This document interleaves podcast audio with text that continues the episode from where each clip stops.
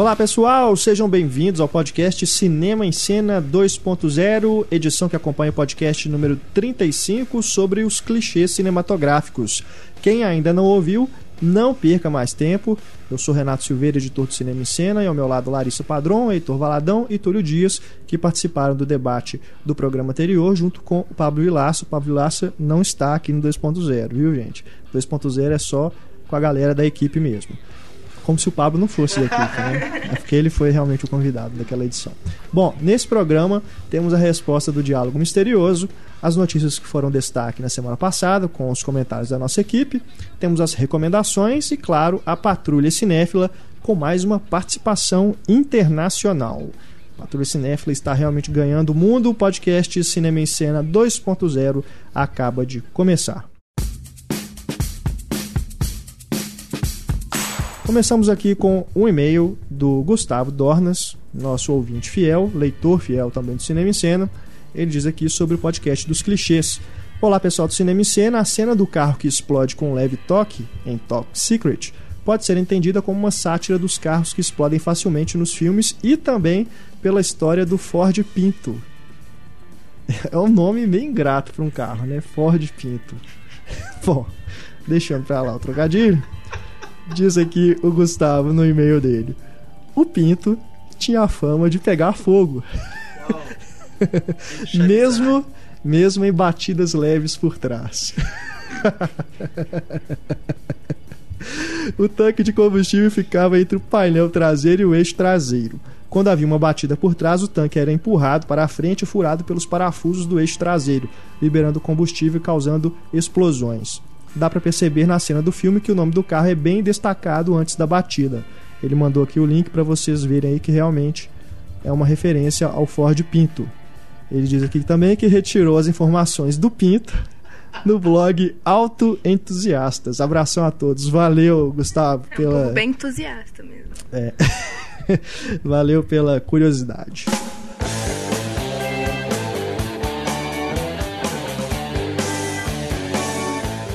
Vamos aqui aos destaques da semana. Ford Pinto tá, deixou o Túlio. Foi dura, viu? Excitado. Túlio tá emocionado com o Ford Pinto. Começamos aqui os destaques da semana. O Guilherme Del Toro, né? Nosso cineasta aí. Que todo mundo aqui acredito que gosta, né? A maioria dos ouvintes e leitores do Cinema e Cena também acredito que gostam do Guilherme Del Toro. Eu ouvi falar que a gente vai fazer um especial dele. Não, não, não, não, não. não, não. Por enquanto não. Ele ainda. Ele é um cineasta que todo mundo gosta, mas ele ainda é muito novo, vamos considerar assim. Ainda não é o grande diretor no nível dos que nós já abordamos no nosso podcast. Bom, Guilherme Del Toro, ele anunciou aí o, finalmente, né, qual será o próximo projeto dele, espera-se, né, que ele está trabalhando no Pacific Rim. E enquanto ele está mexendo no filme, ele se envolve em vários outros projetos. Né? Isso aí é costume do Guilherme Del Toro. Ele denunciou que vai fazer uma versão sombria da história do Pinóquio em 3D e animação stop motion. Né? O Guilherme Del Toro, que fez esse anúncio poucos dias depois de comunicar que não vai mais, infelizmente, não vai mais adaptar nas montanhas das loucuras, né? É na, nas montanhas das loucuras nas ou nas montanhas, montanhas da loucura? Da loucura da loucura. É, o livro do H.P. Lovecraft, né, que eu pelo menos estava guardando muito que fosse levado para o cinema é, principalmente pelo Del Toro, né, que é um cara é. que sabe trabalhar com monstros como poucos hoje em dia. E ele disse, inclusive, que não vai mais fazer o filme por causa do Prometheus, que segundo ele é uma inspiração muito é, forte, se, né? Se inspira muito. Do Ridley Scott é o, é o livro do Lovecraft, infelizmente. Mas conta a história desse livro. É uma expedição à Antártica, eu acho, que os caras descobrem uma civilização enterrada no gelo e por aí vai. Spoilers para Prometheus. Bom, a gente está falando do Pinóquio, né? Entra, quer dizer, mais um aí que entra na onda né, das histórias infantis sendo adaptadas para o cinema, numa versão sombria, blá blá blá blá blá blá blá. Do Guilherme Del Toro, pelo menos a gente pode esperar algo de qualidade, né? Não é nenhum desses diretores duvidosos, né, que pega essas adaptações. E segundo aqui as informações que o Del Toro já adiantou, já, já tinha adiantado, né? Porque esse projeto é mais, mais antigo, aí, foi anunciado em 2008. O Del Toro seria apenas o produtor e vai ter uma, uma conotação política, parece, mais ou menos no estilo do Labirinto do Fauno, né? Que pega lá a questão da Guerra Espanhola e tudo. Aqui vai, vai segundo o, as informações que temos desse projeto, é que a história vai ser ambientada na Itália, entre as duas grandes guerras mundiais, num período que, segundo ele, todos estavam agindo como marionetes, com exceção das próprias marionetes. Então, quer dizer, parece que vai ser pelo menos uma abordagem interessante, não vai ser simplesmente fazer o Pinóquio sombrio, né? Então vamos aguardar aí. Ele também já disse, adiantou aqui algumas alterações, né? Por exemplo, a fada azul, a famosa fada azul, é na verdade no filme vai ser o espírito de uma garota morta, né? Quer dizer, coisas de Del Toro, né? A gente pode até mais ou menos visualizar mais ou menos o que, que ele está planejando. É, outras coisas aqui que ele vai anunciou que vai mudar. Vocês podem ler aí na notícia completa o que podemos esperar desse Pinóquio 3D. Ele comentou do nariz do Pinóquio, alguma coisa? É, só falta, né? Só falta vai ter ter alguma coisa bizarra no É. nariz dele, né? Mas o, ele vai co-dirigir, né? Tem um outro diretor. É, ele, exato. Ele substituiu um dos diretores que saiu. Mais ou menos no esquema da Noiva Cadáver, né? Que o Tim Burton também co-dirigiu e acaba levando a fama de diretor, né? Porque o filme tem toda a cara do Tim Burton. Mas é um projeto que vai demorar ainda. porque Ele vai começar a mais stop filmar motion, né? no ano que vem. É, ele vai até ele acabar o Pacific É. Rim, que só vai ser lançado ano que vem. Começar a se envolver com esse projeto. É, ele deve começar mesmo a, a- a- a pré-produção dele realmente ativa aí só meados do ano que vem. Deve ser um projeto só para 2014, bobear 2015. Mas expectativa grande aí, porque pode ser alguma coisa bem legal mesmo. Outro grande cineasta aqui que anunciou um novo projeto, Roman Polanski, anunciou que o seu próximo filme será D. Simplesmente isso, D. Letra D, o título do filme. Que será baseado no caso Dreyfus, né? uma história de um oficial francês, judeu, que lá no século XIX passou 12 anos preso por crimes de espionagem que ele não cometeu. Esse filme será realizado, começa a ser filmado no final do ano, se não me engano. É. E até lá a gente vai, ainda vai estar falando do, do último filme do Polanski, que é o Carnage, né? Aqui no Brasil, Deus da Carnificina, que chega com um atraso enorme, agora em junho. Esse filme que passou no Festival de Toronto do ano passado, de Veneza, se não me engano. Então, mais um que chega aqui com atraso, Ele né? já tá em Blu-ray nos Estados Unidos. Pois é. É um absurdo essa demora toda com o filme do Polanski, mas pelo menos amigos meus que já assistiram nas cabines de imprensa em São Paulo gostaram bastante. Então fica aí a expectativa pro Deus da Carnificina. É uma pena, eu tava na, na, na esperança, assim, na hora que eu vi que o filme ia chamar D. Falei, olha, quem sabe a Fox não criou culhão e botou o, o Polanski pra fazer o Daredevil, né? Tira o David Slade que tá enrolando e tal. E Já saiu o Demolidor do Roman Polanski. Ia, ia ser interessante. É.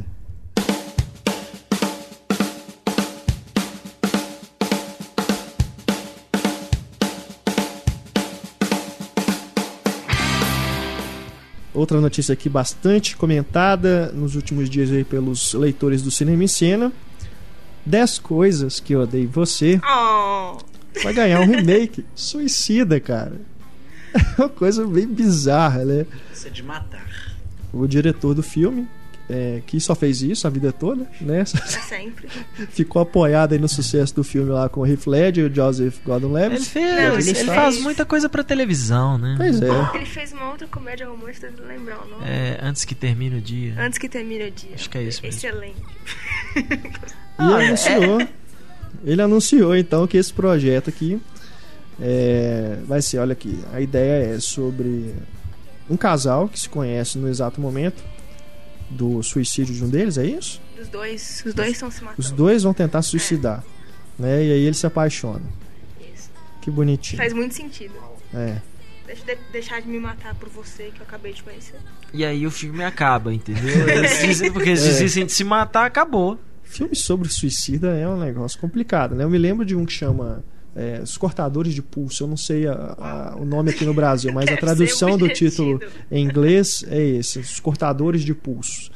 Cara, é um negócio muito chato, cara. Que é, é muito depressivo, sabe? Muito pra baixo o filme. Apesar de ser assim, tentam, tenta fazer aquela aura de comédia romântica e tudo, independente, claro, né? Cinema indie americano, né? É, tem inclusive o Patrick Fields, né? Do Quase Famosos no elenco. Cara, o filme é muito chato, cara. Não sei se saiu aqui no Brasil. Mas, nossa, é muito, muito, muito, muito chato. Tem um documentário interessante chamado A Ponte. Ah, Eu não é lembro de bacana. qual ponte que é, mas é, é falando isso sobre as Francisco. pessoas É, que pulam. Esse né, é legal.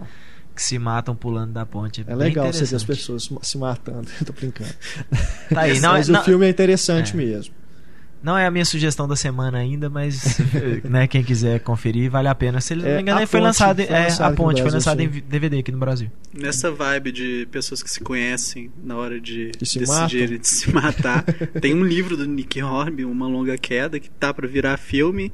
Basicamente é sobre isso também. A galera resolve se matar do alto de um prédio, acho que é em Londres, um prédio que a galera pula geralmente. Aí são quatro pessoas que se conhecem lá e ficam amiguinhos. O que, o que dá a impressão desse filme é que assim, ele não tem nada a ver com 10 coisas que eu odeio você. Que o cara ele só é famoso por isso, então ele falou, deixa eu pegar o mesmo nome pra lançar meu filme Usar o novo. nome, né? É. Não tem nada a ver. O- Do Oportunista. 10 coisas que eu odeio você é um filme alegre, feliz. E é Esse vai chamar como é que é? na 10 mege- coisas que eu odeio da minha vida, Na não é vida. isso? Ten things I hate in é- life. 10 coisas que eu dei em você é baseado na Megera Domada, É. né, que também não tem absolutamente nada a ver com suicídio. E é um filme legalzinho, os 10 coisas que eu Sim, é bem bacana. É. Mais destaques aqui, cineastas aí consagrados aderindo ao 3D cada vez mais, depois aí de Scorsese, o próprio Del Toro, Afonso Cuarón, né, Tem o Vendors. Tim Wenders, que é um dos que anunciou um novo projeto em 3D. Ele disse que vai fazer uma ficção agora, ele fez o documentário Pina, cartaz aí recentemente nos cinemas. Ele agora vai fazer uma ficção em 3D com a nossa querida Sarah Polley no elenco. Esse filme se já tem o título, Larissa? Já. É, Everything Will Be Fine, acho. Everything Will Be Fine, né? É, Tudo ficará conferi, bem. é, mas eu acho que é isso. É alguma coisa Aham. parecida com isso, né?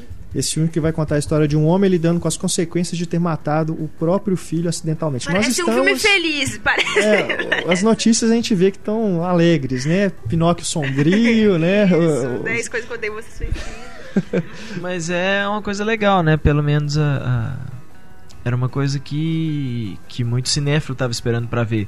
Filmes em 3D que não, não é simplesmente um gimmick, né? Não é, É. simplesmente pra ficar bonitinho o efeito visual, as não coisas. é um jornada ao centro da tela. É, né? foram as- os- os- o tipo de filme assim, nós vamos ver a, a capacidade do 3D quando a gente for assistir um drama, né? Às vezes um filme de guerra, uma Exato. coisa mais realista. Não, é engraçado que você pensa em 3D com cenários grandes, né? E essa é uma história bem intimista, um cara que mata É, o próprio filho. exato. O é. que você imagina de cenário grandioso? Bem Pois é. curioso. Inclusive, o próximo aqui que eu vou falar, mais curioso ainda, né? Jean-Luc Godard fará um filme 3D também e como cachorro Ai, falante. do Godard, não, nada me surpreende. Quantos anos o Godard tá hoje em dia? 81. Godard tá nas últimas aí. Caramba. Vou Não, matar o Godard. Eu espero. Olha, a vibe do programa tá trash, né? Tá Godard, esse filme se chama Adeus à Linguagem, né? Goodbye to Language. Então, você pode esperar uma coisa bem metalinguística, né? Como os, os últimos filmes aí do Godard. Metalinguística e política, né? Porque ele não consegue se desassociar desses temas. Então, é, eu desejo boa sorte para quem for assistir os últimos filmes dele, quem não assistiu ainda. E ficamos aí na expectativa para ver esse Language, né? Goodbye to Language, né? Em 3D, que ainda não tem previsão para ser lançado, mas Não tem sinopse também, mas não não, faria a nada. mínima diferença Sabemos apenas que tem um casal, né? Que parece que tem um problema de comunicação e tem um cachorro falante. O cachorro né? O cachorro consegue falar. então aguardamos aí então, senhor Godard, seu Sério? filme 3D. Vai ser interessante, né? O Bobear o Godard vai fazer igual o povo fazia naquela série do Mr. Ed lá, que eles botaram chiclete na boca do cavalo. O cavalo ficava mexendo a boca lá, o cachorro vai falar assim, né? E alguém vai dublar por cima. É, não, não me assustarei se for isso mesmo. Seguindo aqui agora com mais um e-mail, nosso querido Hélio Francis comentando o podcast dos clichês. Ele diz aqui: o último podcast foi divertidíssimo, apesar de eu achar uma sacanagem não explicar a piada interna para os ouvintes. E nós não vamos explicar. explicar. E depois de ouvi-lo, fiquei me lembrando de alguns filmes que fogem ou brincam com clichês. E que vocês não citaram, lógico. A Hora do Rush 2 brinca com o velho clichê do herói apontando a arma pro vilão, enquanto o parceiro pede para ele não atirar, com o Chris Tucker fazendo o inverso. Eu realmente não me lembrava dessa cena. Tiros e beijos ironiza o manjado clichê de colocar uma bala no revólver e fazer roleta russa para interrogar um suspeito numa cena hilária justamente pelo resultado. Eu também lembrei E é disso. beijos e tiros. É beijos e tiros, verdade. Kiss Kiss Bang Bang, Kiss, né, em kiss, bang. inglês. E em Serenity, no primeiro encontro entre o vilão e o mocinho, o vilão acalma o mocinho avisando que não está armado. O mocinho agradece a informação, saca a arma e dá um tiro no vilão. Perfeito. Eu também não me lembrava dessa cena. Mas-. Depois que você citou aqui, Hélio, eu realmente me lembrei desse, de- desse momento do Serenity, que é realmente um, um, um filme que o Joss Whedon brinca com... Gosta muito de brincar com diálogo, né? Sempre, sempre, uns diálogos bem espertos, bem inteligentes. Então esse foi realmente um momento legal do filme.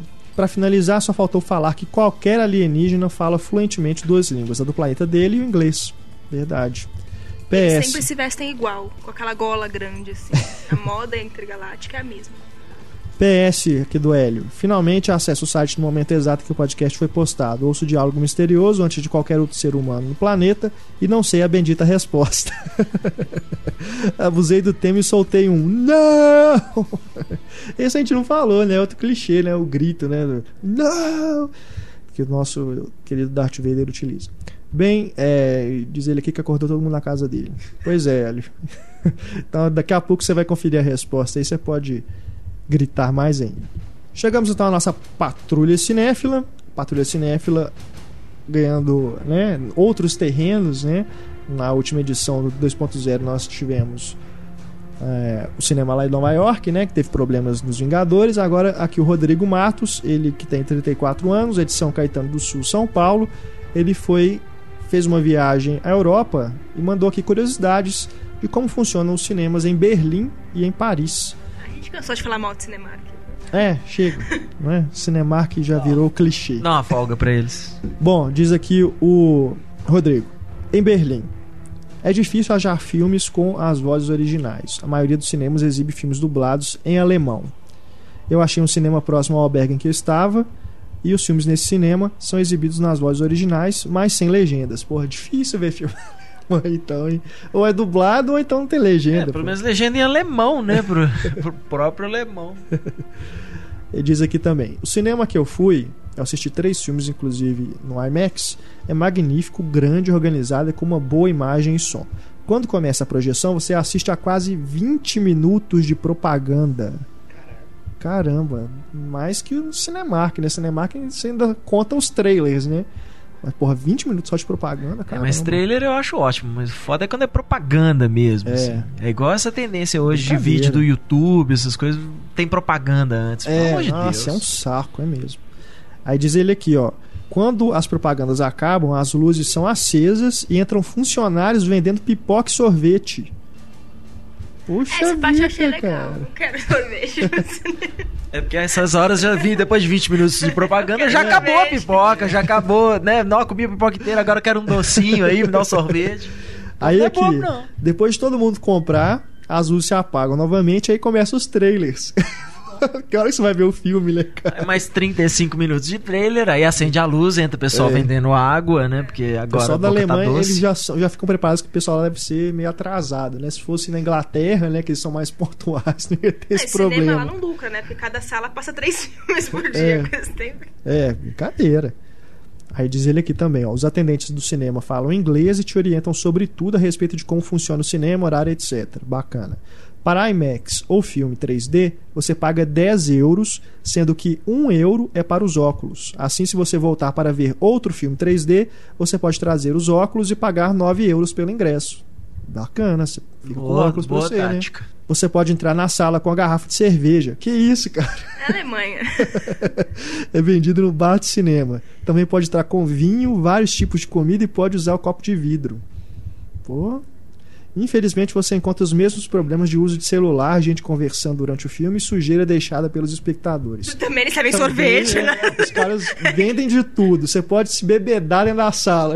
Virar uma zona, né? Deve ser uma delícia o cheiro. O diálogo misterioso dessa semana é o John Travolta no Pulp Fiction contando sobre o cinema na Holanda lá, que é exatamente isso. Caramba, agora Paris. O Rodrigo foi também em Paris.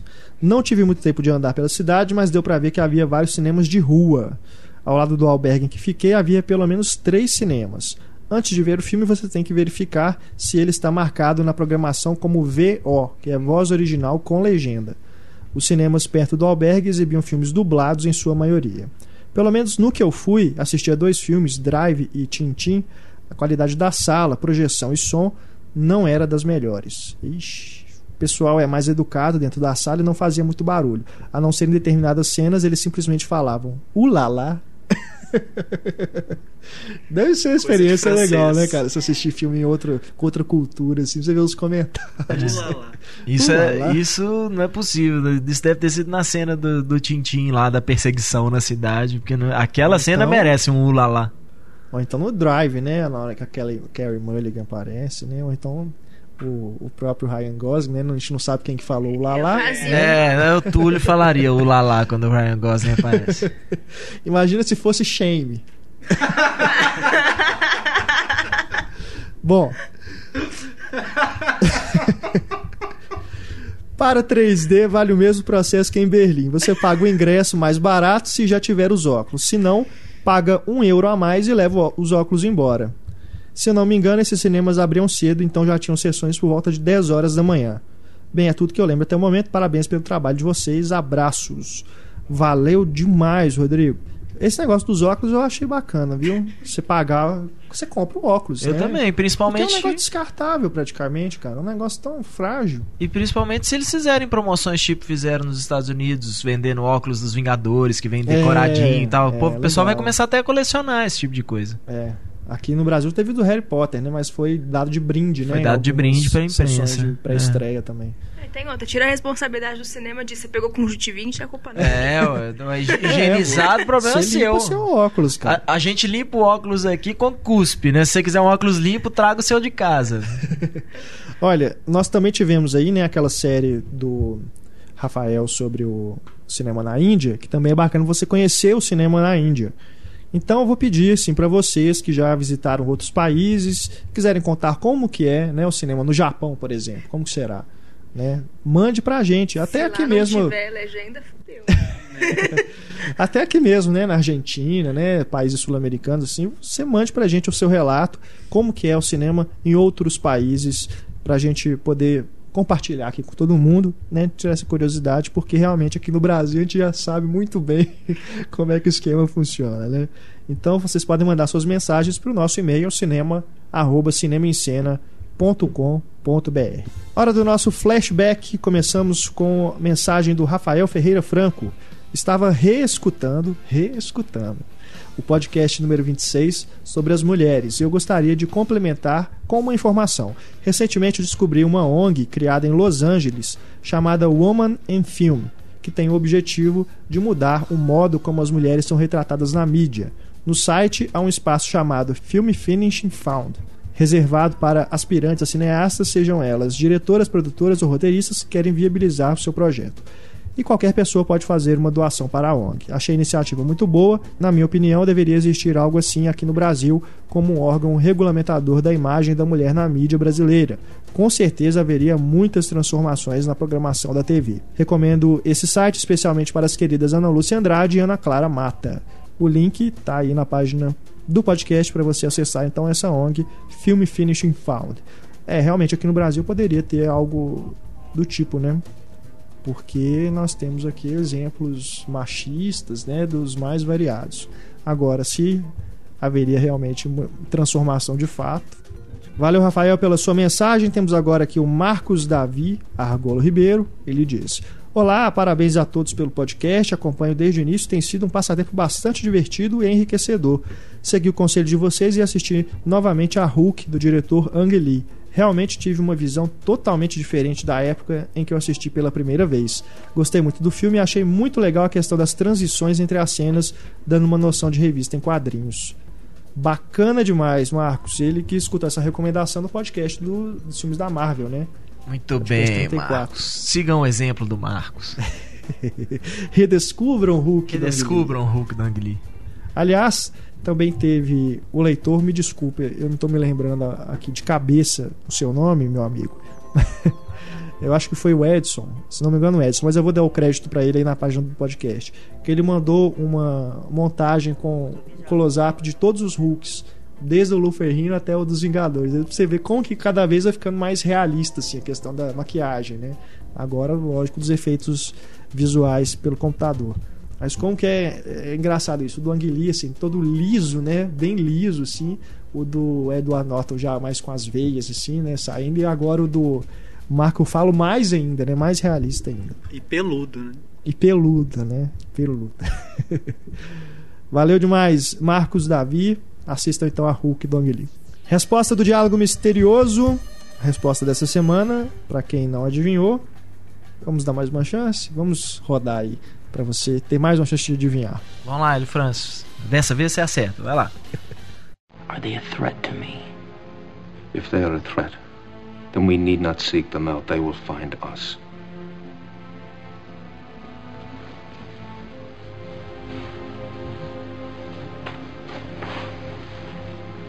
What if you find them first? Pois é, este diálogo, para quem não reconheceu a voz do nosso querido Leonardo DiCaprio, uma voz, Ulalá. uma voz inconfundível, né? E se vocês não repararam, também a, o- a fala, né, é mais ou menos um clichê também. Né, o tipo de diálogo que a gente costuma ver também em outros filmes, uma frase de efeito, né, vamos dizer assim. Do filme O Homem da Máscara de Ferro. Um filme Que passou- é uma maravilha, se você quiser passou apontar filme adoidado, clichê. né, também, né, na televisão, é um filme que, se eu não me engano, tão popular quanto o Titanic, né, de tanto que se explorou por causa do Titanic, da fama do Leonardo DiCaprio, né, a imagem do Leonardo DiCaprio. É, foi o primeiro filme lançado, eu acho, com ele depois do Depois, Titanic. é. Nossa, Ah. isso passava direto. Eu lembro que ligava a televisão, tava passando na Globo, né, era uma Nossa, maravilha. aqui- aquilo ali é uma merda. eu não sou de falar assim de filme, mas aquilo é uma Uhum. merda sem tamanho. O roteirista do Coração Valente, que também chama Wallace, eu esqueci o, o primeiro nome dele. Fez também o Somos Heróis com o Mel Gibson também. Randall Wallace. Uma bosta de diretor. É isso aí.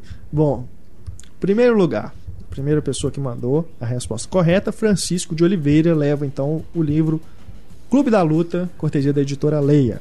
Segundo lugar, Luciano Lucas, fatura um DVD Fora de Controle. Terceiro lugar, Rafael Braga, DVD Guerreiros do Céu e da Terra. Também acertaram Renato Sabado, Carlos Carvalho, Daniela Talarico, Lucas Paio, Marcelo Morgade, Lucas Silva de Oliveira, Rodrigo de Andrade Araújo, Hilmer Diogo, Rodrigo Madureira, Guilherme Dutra Tomasi, Alexandre Guimarães. Parte 2. Ricardo Oliveira Bezerra, Fábio da Rocha Barros, Lana Carolina, Gustavo Cassel, Vitor Rodrigues de Paula, Fernando Klein, Kleber Pluck. Coloquei Pluck porque ele não colocou o sobrenome, então estou pegando o e-mail dele. Kleber Pluck. Pluck era do Tiny Toons, não era? Plucky Duck. Israel de Matos Santos, Sérgio Souza, Marco Peixe, Pedro Silva, Rafael Coelho, Danilo Teles, a Isabel Whitman, Matheus Leone, Thiago Mascarenhas, Murilo Caruso Boarini e o Leandro Bedeschi. Muito obrigado a todos que participaram do Diálogo Misterioso. Na quinta-feira, edição 36, mais um desafio com novos prêmios e novas regras, tá? Porque um passarinho me contou que tem algumas pessoas que estão usando truques para participar do Diálogo Misterioso. Que vão ser só. Vão ser obrigadas a devolver os brindes. Mas assim, algo que eu já suspeitava, né? Mas, enfim, A gente é muito inocente. A gente é muito inocente. Então, a partir da próxima edição, Diálogo Misterioso com novas regras, para todo mundo ter mais chance de faturar os prêmios. Isso aí é que eles inventaram o Ctrl F no áudio. mesmo se você demorar a, a ouvir o podcast, pode mandar a resposta mesmo assim. Isso, que agora a gente vai dar Você assim, tem um- terá vai uma ser- chance. A gente vai explicar depois, mais pra frente, mas realmente agora todo mundo vai ter chance, não só os primeiros a mandar a resposta, tá bom? Mais aqui uma- um e-mail, agora do Pedro Silva, Belém, Pará.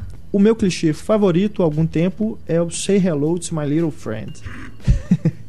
que por mais que já tenha sido replicado de tantas formas bestas a ponto de perder o sentido, gostei de vê-lo invertido no filme Predadores, quando Adrian Brody troca hello por goodbye e o tiro que ele dá em seguida não destrói a porta.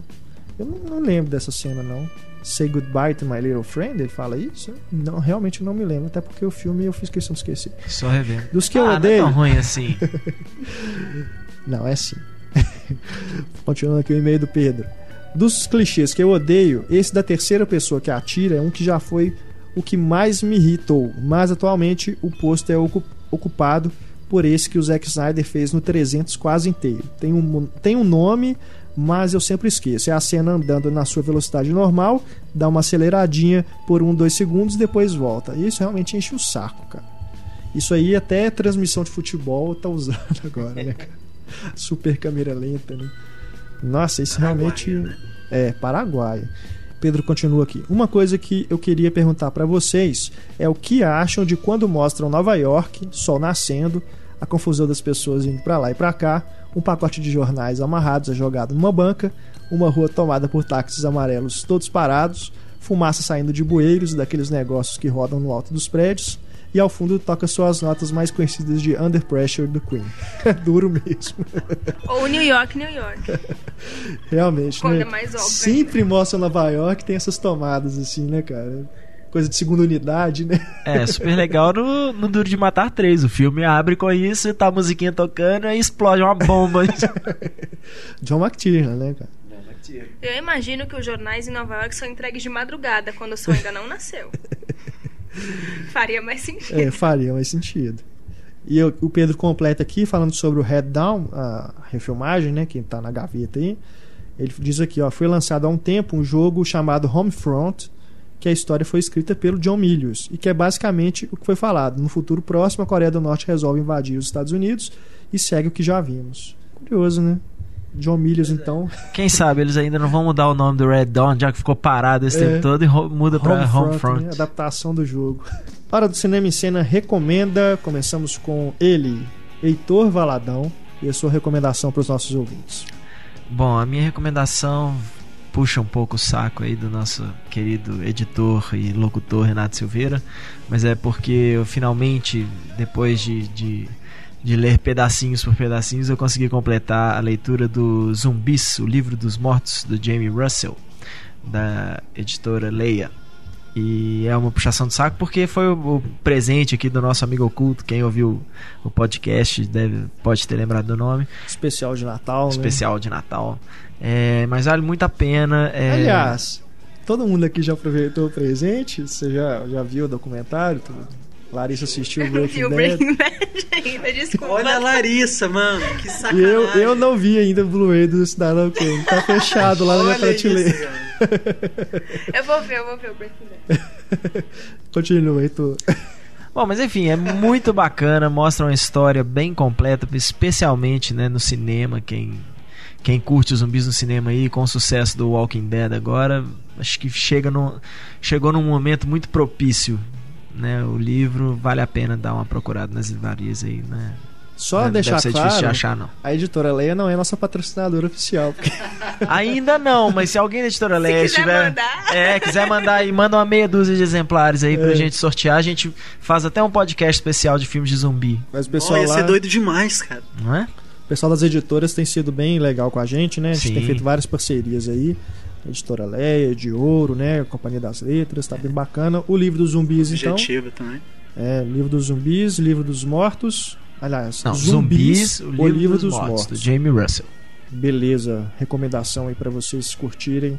Podem procurar aí nas livrarias. Vamos deixar o link aí pra vocês caçarem na internet também. Bom, Larissa Padrão. A minha recomendação, eu gosto muito de comédias antigas, assim, eu sou muito fã do Chaplin, gosto muito do Buster Keaton também. E esse final de semana eu reassisti um filme dele, que é o mais famoso, que é o A General.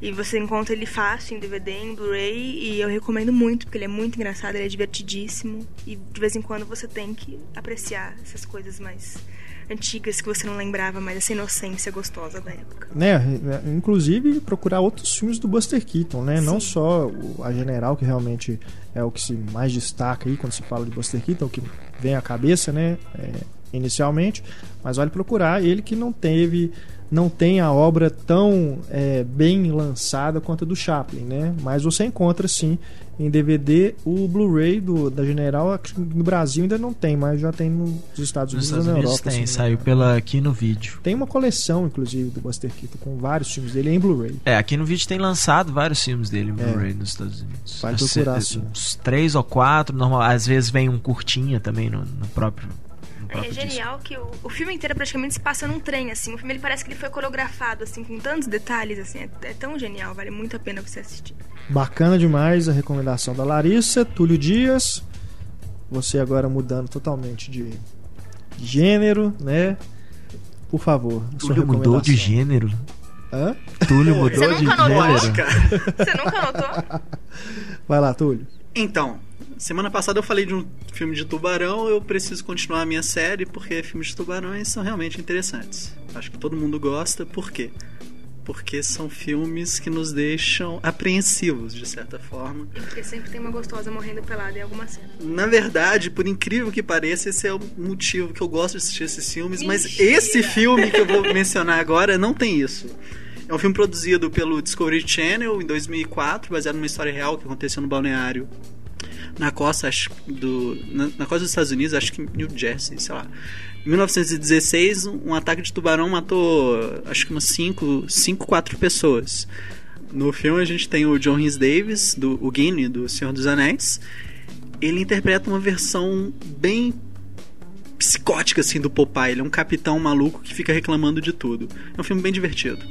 E pra, se tratando de um filme feito para televisão, é, geralmente a gente tem esses filmes de tubarões todos com efeitos especiais que você fica assim, meu, não acredito que eu tô vendo isso, sabe? É, É coisa é ridícula. sabe? Do cara. Eu assisti um que é o é, Malibu Shark Attack. Cara. Meu, na boa, o cara mergulha de piscina, ele. s- É, de, mergulha de piscina. O cara mergulha de tênis, ele sai totalmente seco do mar, cara. Que e são os bizarro. tubarões rinocerontes desse filme, é muito trash. Esse vale a pena ver também. Tubarão rino- rinoceronte, acho que ninguém nunca ouviu falar. Malibu, Malibu Shark Attack. Aí Ele é de a Pamela 2009. Anderson também? Não, quem dera. David Quem Hasselhoff. dera. Quem dera, ia ser foda. Esse ator canastrão que tá no filme até parece. Não, não parece com ele, Aham. mas o climão, assim. Não, vamos recomendar também Piranha Conda, né? Piranha Conda. Saiu o trailer. né? aí, Saiu né? o trailer Rodou a sensacional. Michael Madsen. Bizarríssimo, né? Mas a recomendação é esse: 12 dias de terror. Bacana. Legal demais. E a minha recomendação para você que está em Belo Horizonte ou vai passar por Belo Horizonte esta semana, no Cine Humberto Mauro Palácio das Artes está rolando a mostra Filme em Minas, que faz uma retrospectiva aí da produção recente de cineastas mineiros, mais consagrados, mas também alguns que estão fazendo sucesso. Mas agora temos aí ah, na programação que é bem variada, temos filmes do Elvésio Raton, Batismo de Sangue, o Andarilho do Cal Guimarães, também temos aí Os Residentes do Tiago Mata Machado, também vale conferir Acácio da Marília Rocha, o pessoal lá da Teia. Também vai passar o Girimunho, que entrou em cartaz recentemente em alguns cinemas, também vai estar incluído na mostra. Vai ser o encerramento, aliás. Dia 20 de maio agora vai ser exibido, filme da Clarissa Campolina e do Elvésio Marins. Também vai passar lá os Cinco Frações de uma Quase História, quer dizer, tá bem variado, né? São filmes não só do pessoal que é, tem uma veia mais comercial, digamos assim, né? Mais comercial, mas também o pessoal que faz os filmes mais autorais. Também vai passar aqui um que eu recomendo demais, que é o Mutum, da Sandra Kogut. Esse filme é maravilhoso, maravilhoso. Inclusive no Cinema em Cena tem uma entrevista com ela, que eu fiz na época do lançamento do filme. Sensacional, vale muito conferir. E esse tem em DVD, esse é tranquilo de achar. E também, ó, outra recomendação, Céu sobre os Ombros, que foi lançado ano passado. Quem não viu, vale a pena conferir. Então a mostra Filme em Minas em cartaz no Cine Humberto Mauro de 14 a 20 de maio. Os filmes todos, todas as sessões com entrada franca. Vale então conferir lá. E só pra falar também, antes do Girimunho vai ser exibido Roda, que é da Carla Maia, que foi- uma das minhas entrevistadas na minha coluna, que também é muito bacana o filme, vale a pena conferir. Fala sobre a roda, a antiga roda de samba de Exato, Belo com certeza. Vale, vale muito a pena, gente, conferir essa mostra. Você que está aqui em BH ou passando aqui, né? Vale dar um pulinho lá no Palácio das Artes. Chegamos então ao final do podcast Cinema em Cena 2.0 e, como em todas as outras edições, temos a música tema do podcast, sugestão de Túlio Dias. Na verdade, essa sugestão é da Larissa Padrão. No programa passado, ela lamentou. Por que só o Túlio pode escolher a música? Mi, mi, mi, mi, mi, mi, mi. Aí eu fiquei com dó dela. Mas é o seguinte, a recomendação é muito boa. É, o Led Zeppelin, em 1970, lançou o terceiro disco e no terceiro disco tem essa canção que deu os títulos que a banda é conhecida, tipo o Martelo dos Deuses. O Imigrante Song ele tá no Sh- Shrek terceiro, né? Uma cena que tem as princesas dando porrada, né? Acho que é o melhor uso da música no cinema, assim, pra mim. Ele tá na escola do rock, né? Escola de rock. Tem É o Jack Black. o Jack Black da van, né? É, O Heitor sabe fazer uma imitação muito legal dele, né, Heitor? Sei de nada. A Uau! a única coisa que eu sei imitar do Jack Black é a pança. E por último, mais recente, a gente teve a Karen O do Yes e o Trent Reznor na introdução do Milênio, Os Homens que Não Amavam as Mulheres, do David Fincher. Ficou uma versão muito boa. Então, pra aquela coisa de rock antigo, bom, tá aí o Led Zeppelin. Bacana demais, nunca é demais Led Zeppelin. Podcast Cinema em Cena 2.0 ficando por aqui. Você pode mandar sua mensagem para cinema@cinemicena.com.br, nossa página no Facebook, facebook.com.br Cinema em Cena, nosso Twitter arroba Cinema em Cena. Você pode também deixar sua mensagem aí na página do podcast para interagir com a gente e com os outros ouvintes. Agradecendo aqui a presença do Heitor, Larissa e Túlio Dias. Voltamos então na quinta-feira com mais um podcast, podcast número 36, com mais um debate para vocês. Um grande abraço, eu sou Renato Silveira, tchau.